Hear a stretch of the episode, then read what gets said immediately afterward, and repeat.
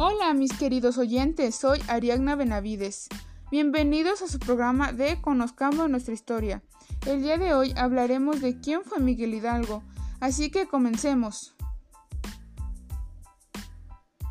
¿Sabías que el nombre completo de Miguel Hidalgo es Miguel Gregorio Antonio Ignacio Hidalgo y Costilla Gallaga Mandarte y Villaseñor? Nació el 8 de mayo de 1753 en una hacienda de Guanajuato, dentro del seno de una familia criolla y de clase alta, y a 267 años de su nacimiento, recordamos su importancia en la historia de nuestro país.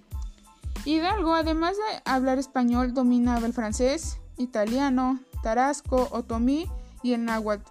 Gracias a sus estudios y a su convivencia con los indígenas, estudió en el Colegio de San Nicolás en Valladolid, Morelia. Posteriormente se graduó como bachiller en Teología y Filosofía en la Ciudad de México y a los 25 años se ordenó sacerdote. Fue el cura del pueblo de Dolores durante su juventud. Hidalgo estuvo en contacto con las ideas revolucionarias desde el inicio del movimiento, pero no se afilió a ellas hasta septiembre de 1810, cuando se sumó a los independentistas. Lamento la pausa, mis queridos oyentes, pero en breves momentos regresamos.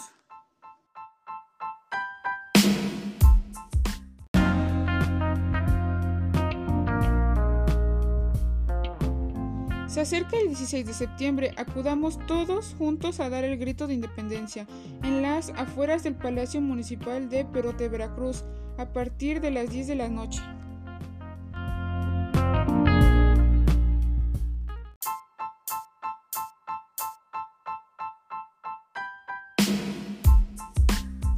Estamos de regreso, mis queridos oyentes. Sigamos conociendo más de este gran personaje de la historia de México. Cuando la conspiración de Querétaro fue denunciada y muchos de sus participantes encarcelados, fue cuando el cura Hidalgo convocó al pueblo en la madrugada del 15 al 16 de septiembre y realizó el famoso grito de Dolores, motivando a la población a levantarse contra el gobierno. ¡Viva la revolución! ¡Viva nuestra Madre Santísima de Guadalupe! ¡Viva Fernando VII! ¡Viva la América y muera el mal gobierno! Miguel Hidalgo y junto con Ignacio Allende, en una campaña militar lograron reunir un ejército formado por aproximadamente 40.000 personas. Su movimiento logró tomar Guanajuato y Guadalajara, pero no logró llegar a la Ciudad de México.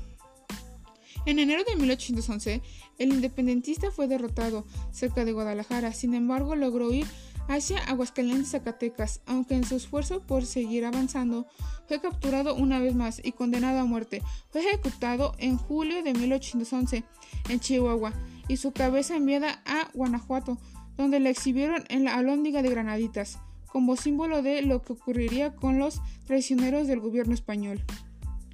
Ahí permanecieron 10 años, luego su cuerpo fue exhumado y enterrado junto a su cabeza en la Catedral Metropolitana de México. En la actualidad, sus restos se encuentran en, en el Ángel de la Independencia, en la Ciudad de México. Regresamos en unos momentos con ustedes, mis queridos oyentes.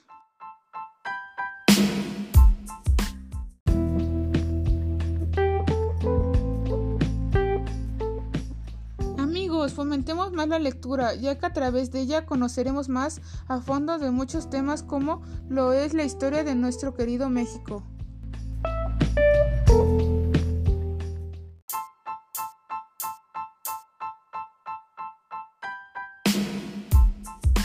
Ya estamos por finalizar, así que continuemos, mis queridos oyentes. Al sacrificarse Miguel Hidalgo nos dejó la independencia, la cual trajo consigo la creación de nuevas instituciones, el reconocimiento de derechos a todos los mexicanos, por mencionar algunos ejemplos. Todo esto es gracias al Padre de la Patria. Y bueno, hasta aquí el tema de hoy, mis queridos oyentes.